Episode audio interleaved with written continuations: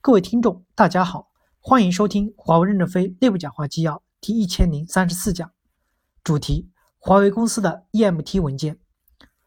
关于智能汽车部件业务管理的决议。正文部分，华为董事常委会决议二零一八幺百一百三十九号关于应对宏观风险的相关策略的决议明确，华为不造车，但我们聚焦 ICT 技术，帮助车企造好车。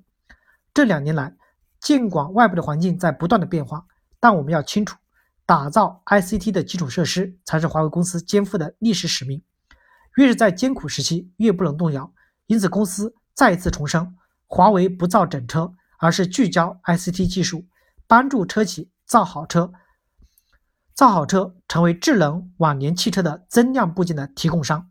为了增强智能汽车部件的业务与智能终端业务的技术资源的互动。经公司总裁批准，就智能汽车部件的业务的管理作出如下决定：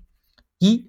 将智能汽车解决方案 BU 的业务管辖关系从 ICT 的业务管理委员会调整到消费者业务管理委员会，同时任命汪涛为消费者业务管理委员会的成员；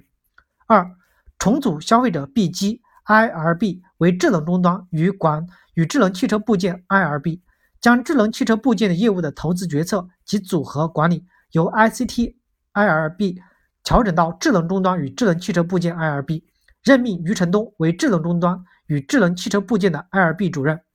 三、以后谁在建言造车干扰公司，可调离岗位，另外寻找岗位。智能终端与智能汽车部件 IRB 和消费者业务管理委员会要坚持华为不造车的战略，此且无权改变此战略。